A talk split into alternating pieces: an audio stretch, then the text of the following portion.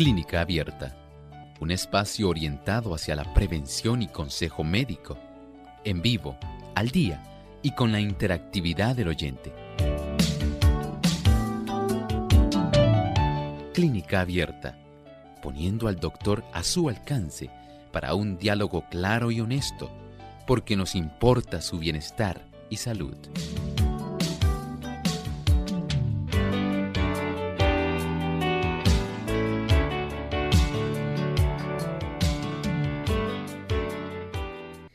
Es la fractura de uno de los huesos que rodean el globo ocular.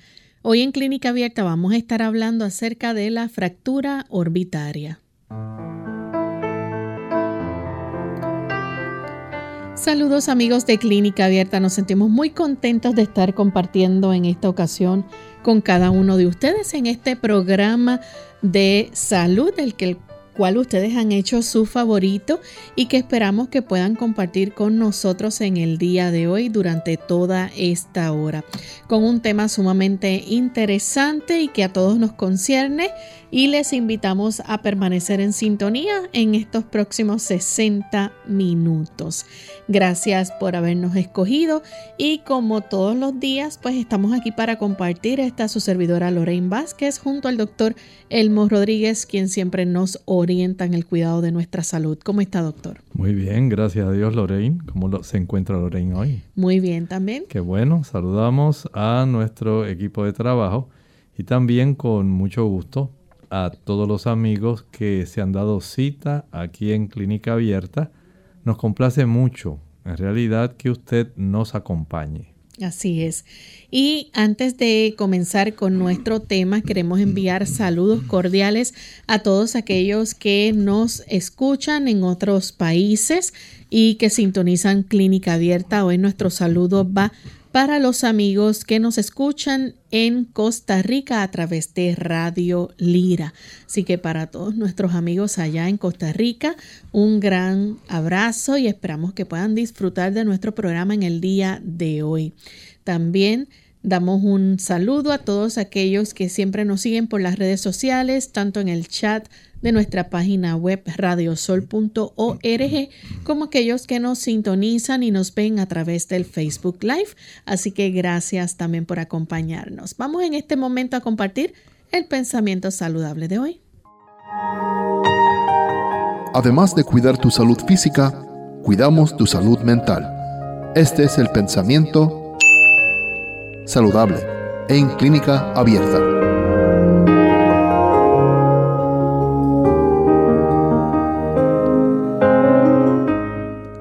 Muchos enfermos, sin embargo, sufren las consecuencias de su mal comportamiento.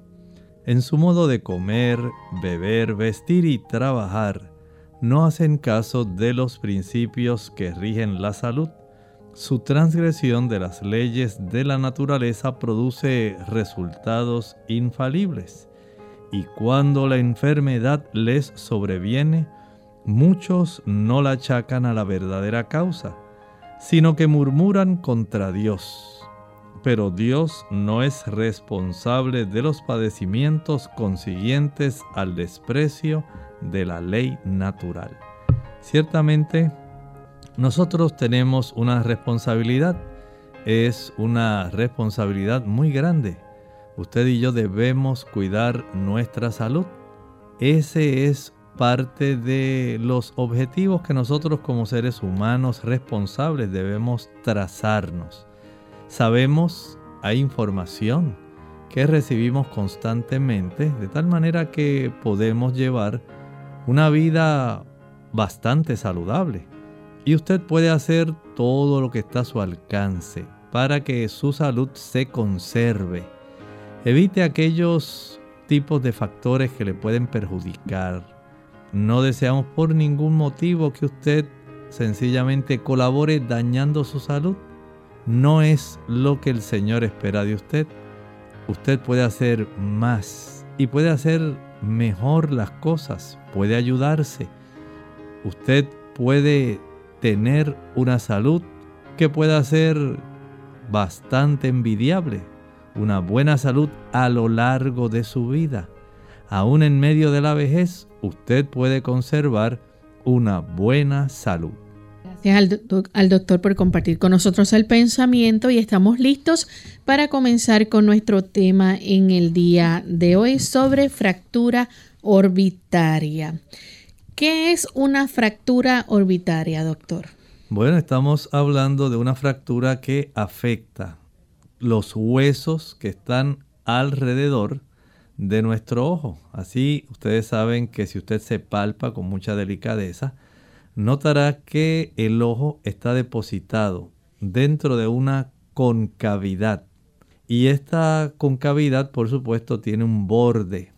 Ese borde es una composición de diversos huesos que se han eh, puesto justamente en un orden muy, muy adecuado, porque desde el desarrollo embrionario, estos huesos se fueron desarrollando, se van fusionando hasta que se puede completar. Esto es algo maravilloso. Esto es algo que va en contra del aspecto de la evolución cómo nosotros obedecemos a una estructura y esa estructura es adecuada para una función. En este caso, Dios, porque nosotros somos producto de la mano creadora de Dios, no somos producto de la casualidad, de los millones de años, del azar, nada de eso, nada más lejos de la verdad. Un carro no se puede preparar solo aunque pasen millones de años y usted tenga todas las piezas puestas sobre algún lugar específico. No pueden ellas acomodarse solas ni tener un aspecto que les pueda dar un sentido ordenado, organizado y pueda entonces cumplir una función específica. Así es nuestro cuerpo, mucho más complejo que un automóvil. Y desde etapas embrionarias, los huesos se van formando de una manera que aun cuando no es, digamos, una sola pieza, diferentes huesos van participando y facilitan que se pueda desarrollar la concavidad del ojo. De esta manera, el ojo, esa estructura que es otra maravilla, se desarrolla justamente en el lugar preciso en ese lugar donde está la cuenca. Y esto le da una protección especial. De tal forma que estos huesos que van a facilitar esta concavidad, en su borde, si usted palpa con mucho cuidado la órbita de su ojo, toda la periferia, usted podrá darse cuenta de que está bastante dura. Tenemos una porción que corresponde eh, directamente a los huesos maxilares, otra a los huesos frontales. Hay otras que van a estar escondidas internamente, pero todos estos huesos de una u otra forma tienen la curvatura correcta para poder albergar al ojo los músculos y los nervios que mueven ese ojo. Y esto es una maravilla, de tal forma que hoy estaremos hablando de cómo se afecta nuestro ojo cuando recibimos un traumatismo severo en esa órbita, cómo esto nos afecta.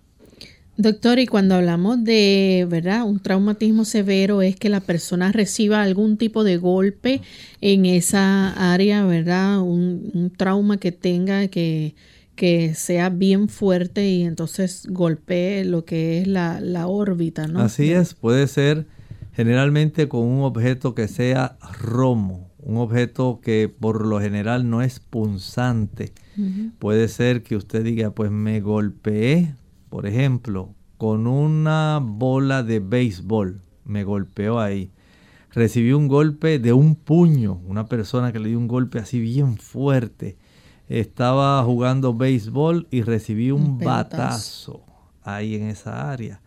Eh, caí de frente y mi área de la órbita del ojo se dio un gran golpe contra el suelo. O sea, hay diferentes formas de que un traumatismo generalmente con un objeto que sea así romo, que no sea con ángulo o con puntas, pueda golpear y pueda afectar esa cuenca, esa órbita del ojo. Hay diferentes tipos de fracturas orbitarias. Eh, cualquiera de, los huesos que rodea el ojo se puede romper. Se puede romper eh, y generalmente se reconocen tres tipos de fracturas y estas fracturas, cualquiera de ellas, en mayor o menor grado, pueden afectar eh, no solamente los huesos, a veces, a veces, vamos a irlas viendo una a una, puede afectar los músculos, puede afectar la visión del ojo eh, y puede tener consecuencias que pueden ser bastante peligrosas. Generalmente eh, sucede así y de esta manera pues el evitar sufrir un traumatismo en esta área de la órbita del ojo es lo deseable. Pero a veces, Lorraine, las cosas ocurren. A veces hay situaciones que son inesperadas. Usted puede ser un buen jugador de béisbol y puede ser un buen atrapador, pero hay días que las cosas no salen adecuadamente y aunque usted sea una de esas personas que tenga mucho conocimiento, mucha destreza y habilidad para atrapar la pelota de béisbol, puede ser que de momento la bola dio un repicón diferente en el área de la grama y usted no esperaba que el rebote fuera de esa forma, de tal manera que aun cuando usted trata de poner el guante para atraparlo, no llegó al área donde debía y lamentablemente impactó su ojo. Así son cosas que pueden suceder que nadie estaba esperando. A veces, por ejemplo, en una pelea, en una reyerta, si usted puede decir, bueno, en esta voy a probablemente salir un poco maltrecho. porque las cosas a veces se ponen muy difíciles y se desarrollan eventos inesperados. Son cosas que pueden suceder y pueden afectar nuestra salud. Vamos a comenzar a hablar de esos tipos de fracturas orbitarias. El primero que tenemos es entonces la fractura del reborde orbitario. ¿Cómo es este tipo de, lesión, verdad? ¿Cómo se afecta el ojo? Bueno, en este tipo de lesión generalmente ocurre más con los accidentes de tránsito. Reciben un fuerte impacto, especialmente en el borde de toda la zona donde nosotros tenemos, eh, puede ser cualquiera de los dos ojos. Hay un objeto muy pesado o impulsado por una gran fuerza. Y por eso estábamos hablando más de un tipo de colisión automovilística, un choque y este tipo de situación donde la persona pues inesperadamente va a sufrir este impacto directamente en su cara, aun cuando se utilizan estas bolsas de aire, ¿verdad?, para tratar de protegernos. Lo cierto es que en ocasiones estos, este tipo de colisiones son tan fuertes que parte del tablero del carro o de algún objeto puede sencillamente por el impacto, digamos que sea frontal. O a veces por la forma como se desarrolla todo el impacto y la persona según se mueve, eh, da ese latigazo, puede también recibir esa colisión entre la cabeza y el tablero. O sea, hay tantas variables en un accidente de tránsito que pueden estar desarrollándose por efecto de un objeto muy pesado o que ha sido muy fuertemente impulsado por una gran fuerza y esto puede facilitar este tipo de lesiones que no solamente a veces se limitan al área de la órbita, también pueden eh, estas lesiones impactar el rostro, pueden afectar, ¿verdad? Producir otro tipo de fracturas y en ocasiones, lamentablemente, pueden afectar el nervio óptico. El impacto puede ser tan fuerte que puede afectar ese nervio. De esta forma, entonces, especialmente ese golpe que se recibe en el borde externo va a ser una gran fuerza que va a provocar una fractura orbitaria. Tenemos que hacer nuestra primera pausa, amigos, pero cuando regresemos vamos a seguir con este interesante tema y vamos a hablar de otros tipos de fracturas orbitarias que existen. Ya volvemos. La Asociación Dominicana del Norte y Nordeste te invitan a su primera Feria Internacional de Salud Quiero Vivir Sano 26 al 28 de agosto en el Centro Salesiano Don Bosco, Jarabacoa. Invitados especiales Dr. Elmo Rodríguez, Dr. Charles Marcel Seno, Dr. Frank Genius y el Dr. Tim Riesenberg, entre otros. Información adicional 809-582-6688.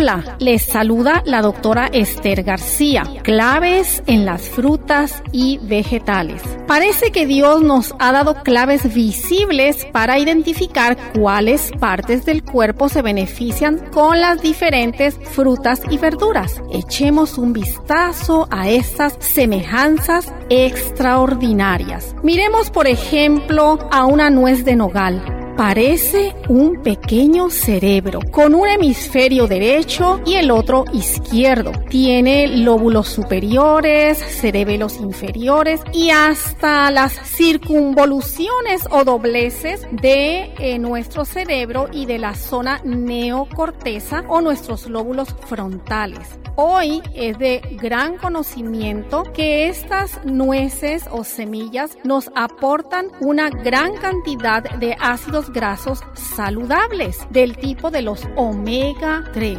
Estos ácidos grasos saludables permiten que nuestro cerebro tenga un funcionamiento excelente porque ayuda para mantener no solamente la integridad de nuestras membranas neuronales, sino que permite que esos impulsos y transmisiones químicas y nerviosas se lleven a cabo de una manera eficaz. Así que son un magnífico alimento para nuestro cerebro. Pero ¿qué ocurre con la berenjena y el aguacate? Ah, se parecen muy bien al vientre y el cervix. Estudios demuestran que cuando la mujer consume un aguacate por semana, ayuda para el equilibrio hormonal y además permite que se queme el sobrepeso que ocurre después del parto. Además, es un importante ingrediente para prevenir el cáncer de cervix. Increíblemente, se toma nueve meses exactamente para que un aguacate florezca y se convierta en fruta madura. Mmm, las deliciosas uvas se sostienen en ramos con forma de corazón y hasta parecen las células sanguíneas, semejan a los glóbulos rojos que aparentan ser como una donita, es redonda y estudios recientes demuestran que definitivamente las uvas son un alimento revitalizador porque nos provee una gran cantidad de potentes fitoquímicos antioxidantes como lo es el resveratrol y permite que nos dé energía y salud para nuestra sangre, nuestro sistema cardiovascular, específicamente a nuestro corazón. Qué bueno es saber que sobre toda cosa guardada, como nos menciona en el libro de Proverbios 4:23, guarda tu corazón, porque de él mana la vida. Sé generosa con abrazos y besos. Está atenta a las necesidades físicas de tu niño. ¿Tiene hambre? ¿Está cansado? O enfermo. Responde prontamente atendiendo tales necesidades. Ponte en sintonía con las necesidades emocionales de tu hija. ¿Necesita ella una dosis extra de amor porque su mundo se le hizo pedazos? Asegúrate de que la reciba.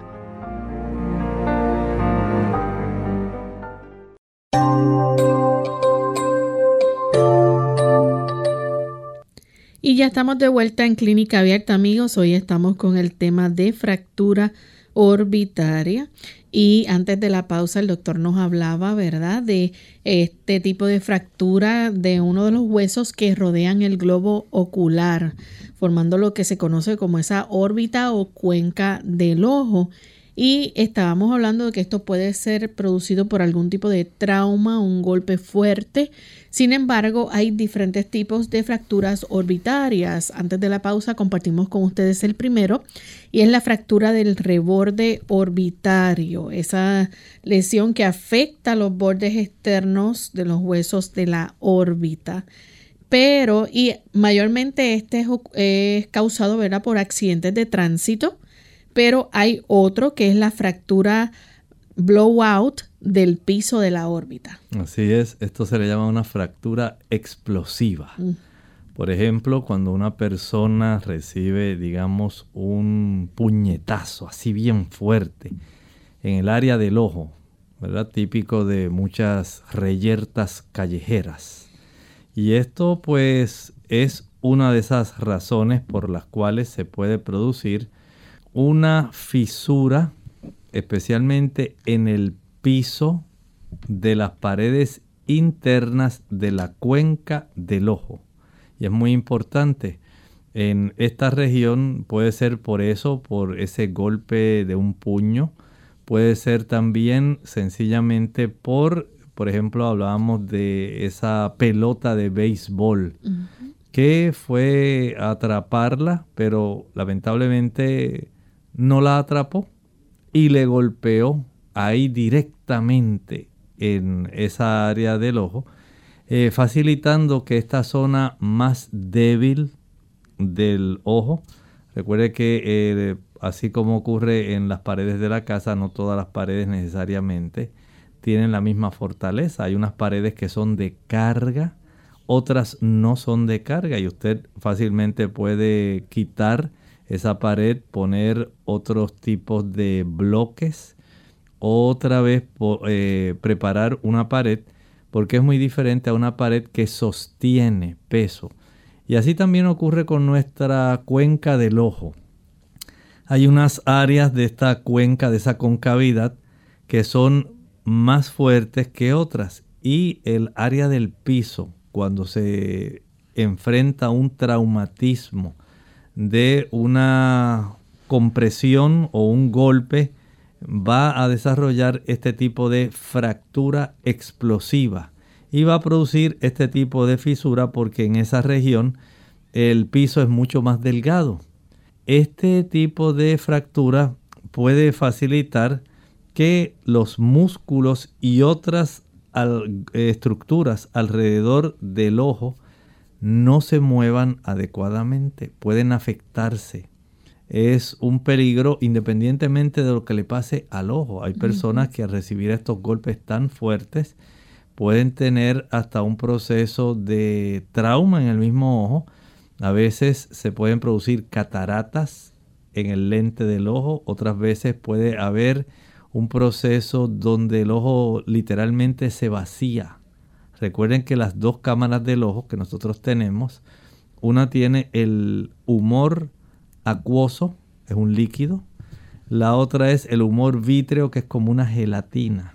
Y esto puede, al perderse esa tensión interna de estos líquidos, facilitando que eh, se mantenga la estructura eh, globular del ojo, el ojo puede directamente vaciarse, pero también la cuenca, esa concavidad se puede afectar.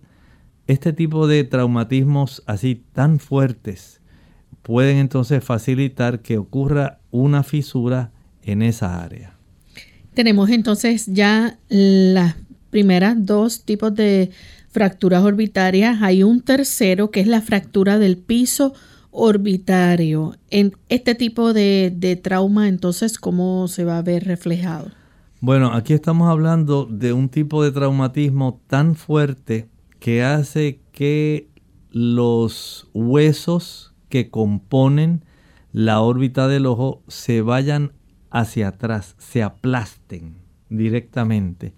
Y esto hace que se curveen esas, esa región que compone a los huesos, eh, especialmente en las zonas más delgadas. Y puede ocurrir en el piso de la órbita también. usted puede comprender si usted tiene la mano eh, así dispone los diferentes tipos de dedos que componen la mano, los puede curvear como si los fuera a cerrar, como si fuera a agarrar una pelota. Y si usted golpea con la otra mano, al usted golpear, usted se da cuenta que se arquean, se curvean. Así también ocurre con los huesos faciales que componen la órbita de nuestros ojos. Al recibir un, impacto, frontal fuerte, esto va a facilitar que se puedan eh, curvear estos huesos, pero también se pueden fracturar. Esto puede afectar músculos y puede afectar nervios. De tal forma que nuestros ojos se pueden directamente tener este tipo de problemas por efecto del golpe fuerte que afectó todos los huesos que están ahí componiendo esta órbita. Así que tenemos entonces ya eh, estos tres tipos de fractura. ¿Cuáles son los síntomas de una fractura orbitaria? ¿Qué, qué señales vamos a ver que puedan ocurrir luego de este trauma? Bueno, todo depende del tipo de fractura, esa es una, y de la severidad. Hay dos cosas que tomar en cuenta. Una cosa es eh, la fuerza del golpe con qué se administró el golpe o de qué modo se desarrolló ese impacto y qué huesos o qué partes de la órbita se afectaron. Por ejemplo, esto puede ser, este tipo de traumatismo puede ser tan fuerte, tan severo, digamos que la, la persona desarrolla una disminución de la visión, puede desarrollar una visión doble o una visión borrosa. Vean, eh, esto es independientemente de cómo se afecta la estructura del globo ocular. Hoy nos estamos concentrando en lo que está por fuera, externo. El hueco donde están ubicados nuestros ojos. En eso es que nos estamos enfocando, no directamente en el ojo en sí. Recuerden que es fractura orbitaria fractura de los huesos que componen la órbita en sí. ¿Dónde se alojan, vamos a decir así, la casita donde se alojan nuestros ojos? Y el hecho de que usted reciba un fuerte golpe puede facilitar, número uno, que se afecte la visión, que se torne borrosa, que se torne doble, sencillamente se disminuya y como hablamos ya cuando se afecte el ojo, eh, directamente, por ejemplo, un desprendimiento de retina, una catarata que se pueda desarrollar por un traumatismo, ya es una situación totalmente diferente, pero es dentro del ojo. Hoy estamos hablando de lo externo y el tener afecciones visuales es parte de este cuadro clínico. Doctor, ¿la persona puede presentar algún tipo de hematoma alrededor de su ojo? Sí, la persona ya sabe que va a desarrollar ese hematoma fuerte generalmente en la parte inferior de los ojos. Y por gravedad, poco a poco, usted notará que esa sangre que ha sido atrapada comienza a migrar en dirección del piso y va bajando ese hematoma y va llegando a la zona del maxilar. En ese trayecto es reabsorbido pero este es parte del problema. Ese fuerte hematoma, ese, esa coloración azulosa que adquiere por efecto del mismo traumatismo y la ruptura de vasos pequeños en esa área va a producir una hemorragia que queda atrapada dentro de las capas de la piel y esto es lo que conocemos como un hematoma. También la persona puede llegar a tener inflamación de la frente o hasta la mejilla. Puede ser. Recuerde que depende de dónde se recibió el impacto y la severidad del impacto. Si esto se recibió, digamos, en la zona de la frente o en el pómulo, en el área de la mejilla, pues son áreas que se van a afectar, que van a estar eh, facilitando el desarrollo de este problema. Vamos a hacer nuestra segunda y última pausa, amigos. Al regreso, ustedes pueden hacer preguntas con relación a este tema y vamos a seguir presentándole otros síntomas que puede presentar la persona que tenga una fractura orbitaria. Ya volvemos. ¿La vitamina D es realmente una vitamina? Hola, les habla Gaby Zabalúa Godard en la edición de hoy de Segunda Juventud en la Radio, auspiciada por AARP. En otra ocasión hablamos de la vitamina D y de su importancia para mantenernos saludables. Sin embargo, estoy segura de que muchos no han escuchado lo siguiente. La vitamina D no es una vitamina, sino una hormona. Muy bien, pero ¿cuál es la diferencia? Sustancial. Usualmente la vitamina debe ser incorporada a través de determinados alimentos. En cambio, las hormonas son producidas por nuestro organismo naturalmente. Lo más sorprendente es que para producir saludables cantidades de vitamina D, para que los huesos estén sanos, nuestro cuerpo necesita exposición a la luz solar por lo menos 20 minutos cada tres días. Contrariamente a lo que se nos ha inculcado en los últimos años, una sana exposición solar temprano por la mañana o al atardecer no es motivo de preocupación y si es parte importante de nuestro bienestar, principalmente para la producción de la vitamina. Otro concepto erróneo muy arraigado en nuestra sociedad es que todo colesterol es perjudicial. No obstante, resulta que el cuerpo necesita colesterol para producir la vitamina, debido a que cuando la piel está expuesta al sol convierte el colesterol en vitamina D. El dilema es grande, pero la solución sencilla. Simplemente come sanamente y acostumbra a tomar baños de sol de vez en cuando. El patrocinio de AARP hace posible nuestro programa. Para más información visite aarpsegundajuventud.org. El examen de un doctor en optometría incluye historial clínico y pruebas de agudeza visual, estudio del fondo de ojo, medida objetiva de la vista, prueba de glaucoma, examen externo de los ojos, medida de balance muscular, capacidad de enfoque, medida de la curvatura del ojo, refracción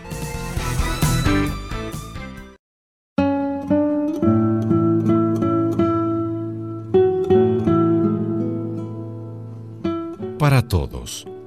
La edad de oro de cualquier cosa es cuando formamos parte de ella.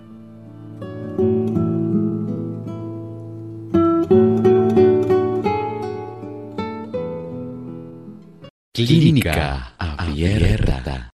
Ya estamos de vuelta en Clínica Abierta, amigos, y Hoy estamos con el tema de fracturas orbitarias y antes de la pausa comenzamos a compartir cuáles eran esos síntomas, ¿verdad? De cuando la persona sufre una fractura orbitaria y mencionamos sobre la visión borrosa, puede ser una visión disminuida o doble, un hematoma que ocurre alrededor de los ojos, inflamación de la frente o la mejilla, inflamación de la piel también debajo del ojo.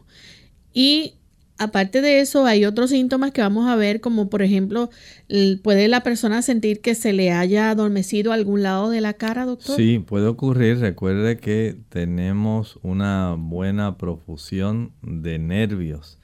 Y estos nervios eh, están distribuidos también en nuestra área facial. Hay por lo menos dos nervios de los pares craneales que son muy importantes tenemos el trigémino, el quinto par craneal que tiene una rama oftálmica. Y por supuesto el séptimo, que es el nervio facial. Cualquier traumatismo grande en esa área de la órbita de los ojos puede afectar eh, ramas de estos nervios de tal forma que la persona puede tener una serie de cuadros clínicos que van a estar evidenciando el daño que se ha podido ocasionar a algunos de estos nervios por la fuerza, por la severidad del traumatismo y la zona donde se haya recibido el impacto, se pueden afectar nervios que tienen que ver con nuestra expresión, que tienen que ver con nuestros párpados en sí. Eh, hay una complejidad en ese aspecto que además de la inflamación, como estaba mencionando Lorraine, además del sangrado, el hematoma que se desarrolla especialmente en esas capas de la dermis, se pueden desarrollar problemas de esta índole. Eh, recuerde que aunque el nervio óptico se puede afectar, eh, afectando bastante la visión, facilitando que se desarrolle visión borrosa, visión doble, disminución de la visión. Pero lo cierto es que además de eso pueden afectarse también otros nervios a los cuales está asociado. Y tenemos también, recuerden, hay por lo menos unos eh, tres nervios asociados a los movimientos oculares. El motor ocular común, el motor ocular externo y esto va a, y el superior y esto va a ayudar si hay algún daño alguno de estos nervios por el impacto tan fuerte por supuesto algo se va a afectar o ya se afecta la visión o se afecta el movimiento ocular o la sensibilidad de la zona alrededor del ojo. Doctor, tenemos a Mauricio eh, Vargas, bueno, debo decir Germán. Él nos está viendo desde La Paz, Bolivia. Saludos, Germán. Dice, ¿alguna recomendación para los operados del desprendimiento de retina? Tiene 40 años. El desprendimiento de retina eh, depende de la magnitud que haya ocurrido. Esta, esto puede ocurrir por golpes, golpes fuertes que una persona se puede dar especialmente en la región posterior, en la zona occipital. Pero en otras personas puede ocurrir, eh, digamos, un poco más espontáneamente según se deteriora eh, el cartílago, perdón, no el cartílago, el colágeno, eh, que facilita como si fuera un pegamento que la retina conserve la curvatura en la zona de nuestro ojo y pueda eh, conservarse adherida a las capas más profundas. Tenemos capas vasculares y otras capas que son de sumo interés para la conservación de la función y la estructura del ojo y se pueden afectar pero casi siempre hay un traumatismo mediando, un fuerte golpe, un pelotazo, bueno, de esos terribles que pueden ocurrir. Eh, a veces el futbolista no se da cuenta, pero la repetición de tantos golpes de, en la cabeza con una pelota de fútbol para golear así por encimita del arco y bueno, tantas cosas, eh, tanto impacto. Por alguna razón no todas las personas tienen la capacidad de mantener un colágeno que sea saludable, que adhiera bien estas capas eh, profundas de la retina y se puede desprender. Evite los golpes en la cabeza. Un desprendimiento de retina es muy probable a consecuencia de un golpe que usted reciba. La persona, por ejemplo, también, doctor, puede presentar como parte de los síntomas sangre en lo que es el área blanca del ojo? Sí, dependiendo de la fortaleza de ese impacto, según se puede desarrollar un sangrado, un hematoma eh, en la zona de la piel alrededor del ojo también puede ser de tal magnitud que algunos vasitos pequeños que le dan irrigación, le dan sangre a la zona de la esclera, lo blanco de los ojos, puede entonces desarrollar algún tipo de hemorragia. Y esto pues es muy adecuado el que nosotros podamos reconocer que es parte del evento del impacto. Quiero volver un momentito a lo que nos estaba escribiendo Germán desde Bolivia. Eh, la recomendación, Germán, sería directamente si tiene que exponerse a una exposición de rayo láser esto es adecuado, ¿verdad? A veces, eh, dependiendo de cuánto haya sido el desprendimiento, puede requerir entonces una mayor intervención del uso del rayo láser como tratamiento para facilitar que pueda minimizar el efecto que tiene un desprendimiento de la retina en la agudeza visual. Otro de los síntomas que podemos ver en estos pacientes es que tenga dificultad entonces para mover el ojo, digamos, de un lado al otro o hacia la izquierda o derecha. Sí, eso es, correcto. Recuerde que al recibir impactos muy fuertes, como estábamos hablando, fractura del piso orbitario, fractura eh, por una, un impacto severo en el rostro que pueda fracturar algunos de los huesos aplanándolos. Todo esto va a facilitar cierto tipo de curvatura patológica, dañina, que va a afectar algunos de los músculos, el motor ocular común, el motor ocular externo, el patético o troclear. Ahí están los tres nervios eh, que controlan músculos de nuestro ojo, del derecho y del izquierdo. Hay, cada uno tiene el correspondiente, motor ocular común, motor ocular externo y el patético o troclear.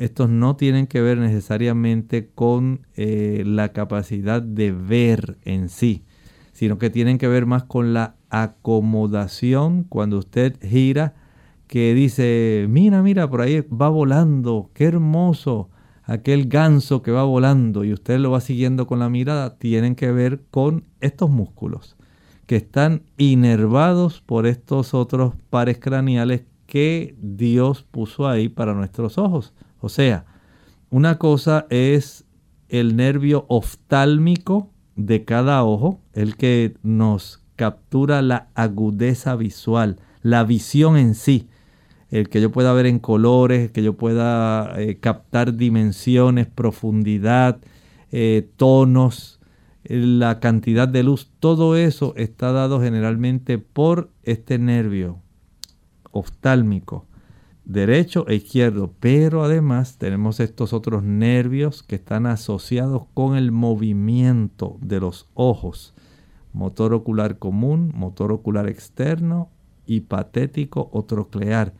Cada uno de ellos es muy importante. Vean cuán importante es el sentido de la visión en nuestro cuerpo que el Señor nos ha dotado.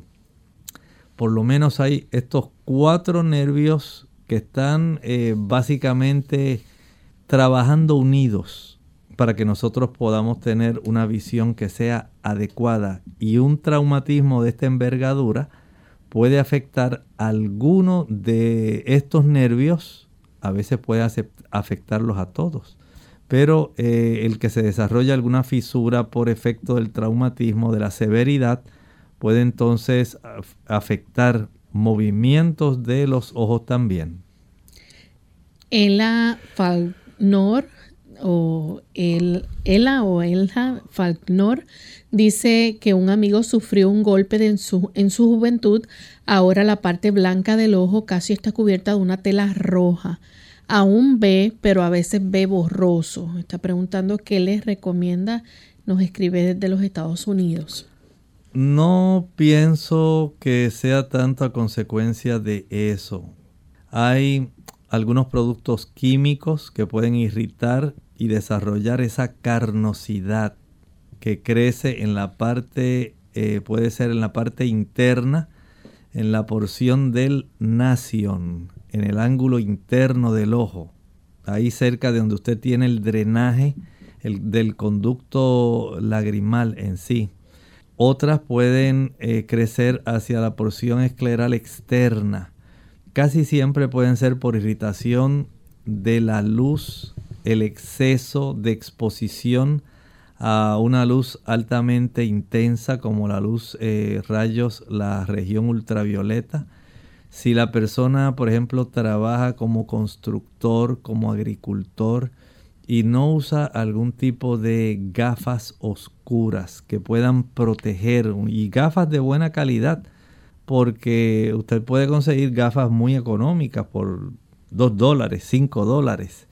Eh, y usted pues dice, ah, pues qué elegante me veo, mira, me protegen. Pero en realidad no. Que usted quiere proteger sus ojos. Y porque es una persona, un trabajador que está al aire libre, compre algunas gafas oscuras que sean de buena calidad, que puedan bloquear la intensidad de la longitud de onda que puede irritar eh, esa, ese tipo de capa más externa de la esclera, facilitando el agrandamiento de esta carnosidad que nos habla de eso, de irritación. Así que puede ser una irritación por intensidad de luz, por resequedad, puede ser por químicos también.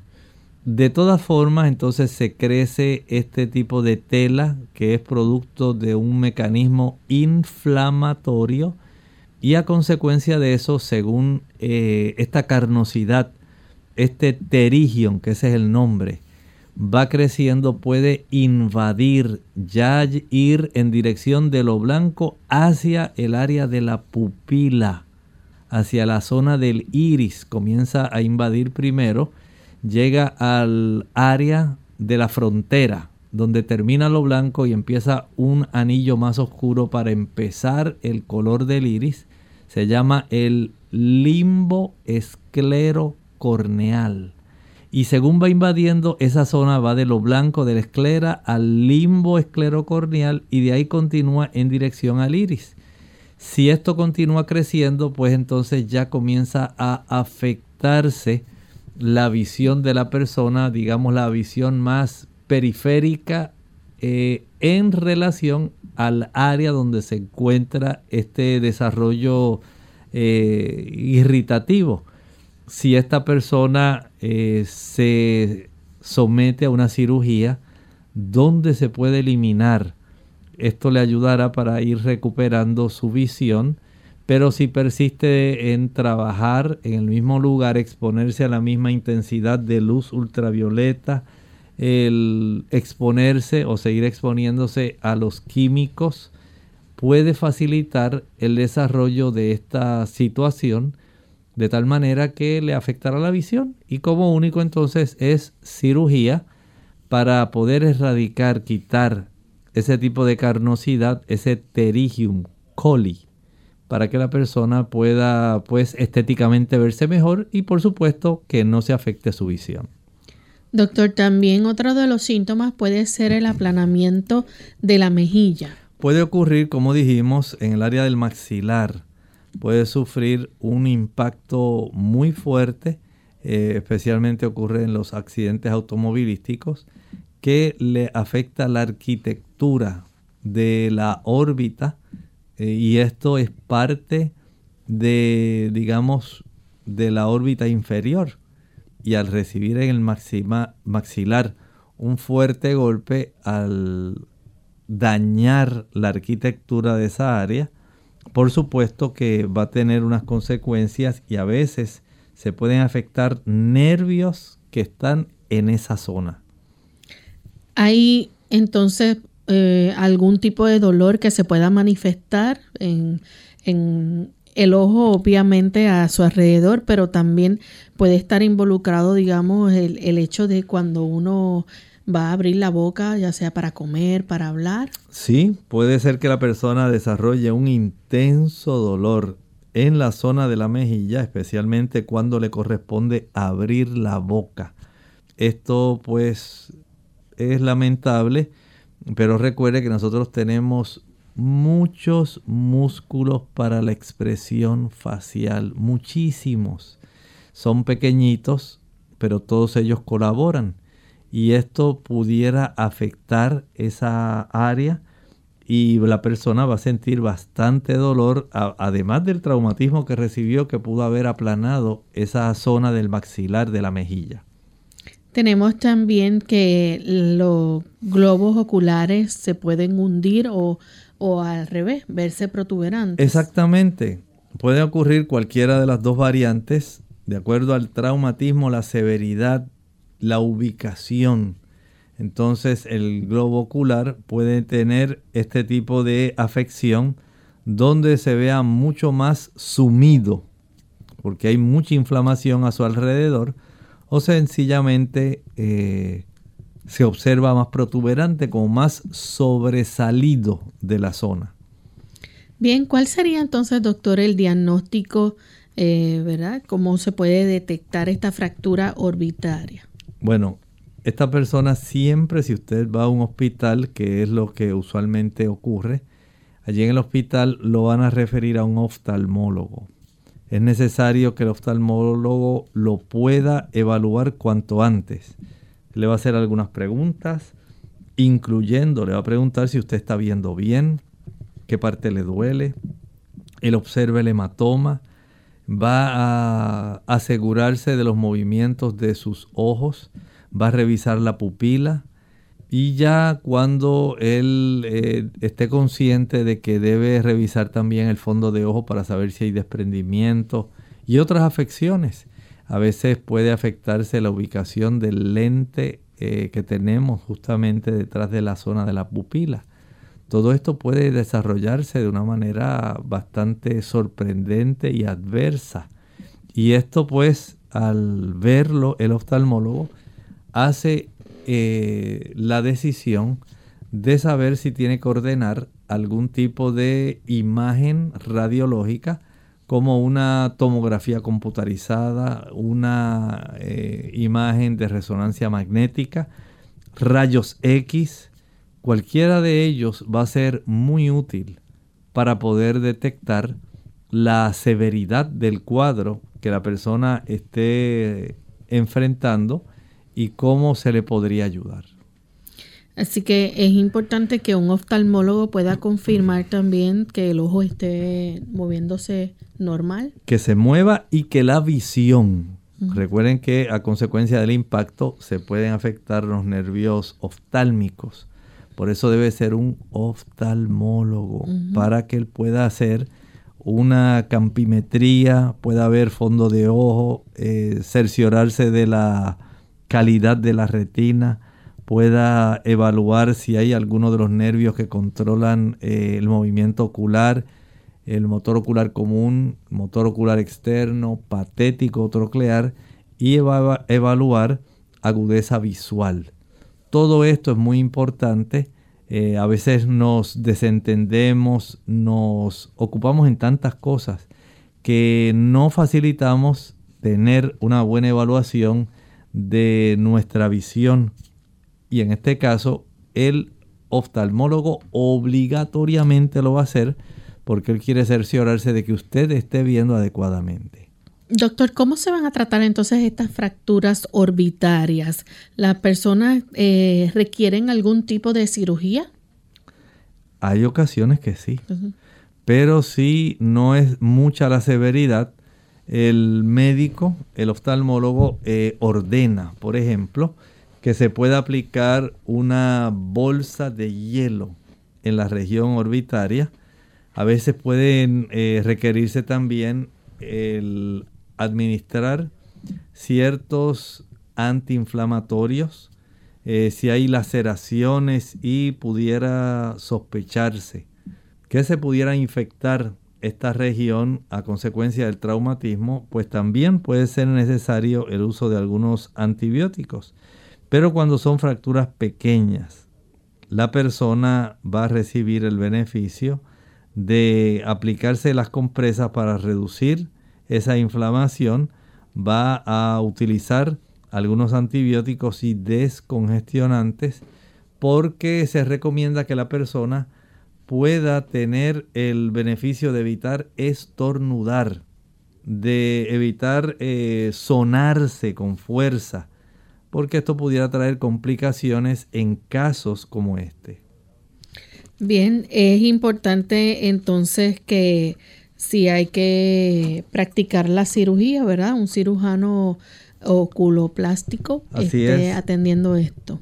Ese es un oftalmólogo que tiene una capacitación todavía mayor, que ha sido entrenado en ese ángulo, en ese aspecto, de tal manera que una vez él haya visto eh, al paciente, porque recuerden que la clínica es muy importante, ver cómo se mueven los ojos, preguntar cómo está la agudeza visual, etcétera, y eventualmente entonces ordenar algunos estudios de imágenes que van a ayudar para corroborar que no haya alguna fractura que pueda ser pequeña, que esté ocurriendo en el piso de la órbita, que esté afectando la cuenca, que esté comprimiendo algún nervio, que esté eh, afectando alguno de los eh, músculos externos del ojo. Y esto se tiene que corroborar si él entiende que hay que proceder cuanto antes para que un cirujano eh, oculoplástico pueda intervenir en el asunto, él lo va a hacer. Bien amigos, se nos ha acabado el tiempo, ya hemos llegado al final de este programa, de este tema y queremos invitarles a que mañana nuevamente nos acompañen. Vamos a estar en nuestro segmento de preguntas donde usted puede hacer su consulta. Así que brindamos esa oportunidad para que nuevamente se comuniquen con nosotros, puedan hacer sus consultas a través de las llamadas telefónicas y también a través de las redes sociales, por el chat de nuestra página y también por el Facebook. Recuerden siempre darle like a aquellos que están por el Facebook y compartir el enlace para que otros también puedan escuchar nuestro programa, verlo y así aprender a tener un mejor estilo de vida. Nosotros entonces, antes de finalizar, compartimos este pensamiento bíblico. En Apocalipsis capítulo 12, versículo 11, dice allí, y ellos le han vencido por medio de la sangre del cordero y de la palabra del testimonio de ellos, y menospreciaron sus vidas hasta la muerte. Saben que aquí el objeto del cual se está hablando ellos, refiere el apóstol Juan en el versículo anterior, son nuestros hermanos. Hermanos que han estado siendo perseguidos a lo largo de la historia. Recuerden que el enemigo de las almas, Satanás, ha estado siempre en contra de todo lo que tenga que ver con las cosas de Dios desde que fue expulsado del cielo, como dice la escritura, y está precisamente en ese capítulo 12 de Apocalipsis, él vivía allá, claro, como un ángel bueno, producto de la creación de Dios. Su nombre era Lucifer, pero lamentablemente albergó orgullo, quiso ser semejante a Dios desarrolló una extensa campaña de difamación contra Dios a tal grado que arrastró con él, dice ese capítulo 12, la tercera parte de los ángeles de Dios. Y hubo una gran batalla, tuvo que ser expulsado del cielo y estando ya en la tierra, lamentablemente engañó a Eva y a Adán procediendo a incluirlos en sus dominios. De tal manera que ahora él se dedicó por completo a ser un adversario total que pudiera afectar a el imperio, al trono de Dios. Y esto pues continuó esa batalla y a lo largo de la historia todos aquellos regímenes, todos aquellos mandatarios sean eclesiásticos o sean civiles, sean también reyes, monarquías, que han estado en contra del pueblo de Dios, que han perseguido a los hijos de Dios, ellos lamentablemente van a tener que hacer algo muy sensible. Sin embargo, los hijos de Dios, no importa cuál sea la edad, han vencido al enemigo por la sangre de Jesús y la palabra de su testimonio, aun cuando han sido implacablemente asediados. Amigos, nosotros nos despedimos y será entonces hasta el siguiente programa de Clínica Abierta. Con mucho cariño compartieron el doctor Elmo Rodríguez Sosa y Lorraine Vázquez. Hasta la próxima.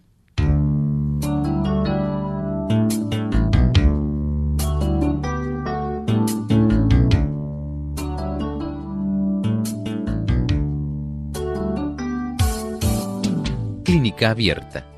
No es nuestra intención sustituir el diagnóstico médico. Antes de poner en práctica cualquier consejo brindado en este programa, usted debe consultar con su médico. Hasta la próxima.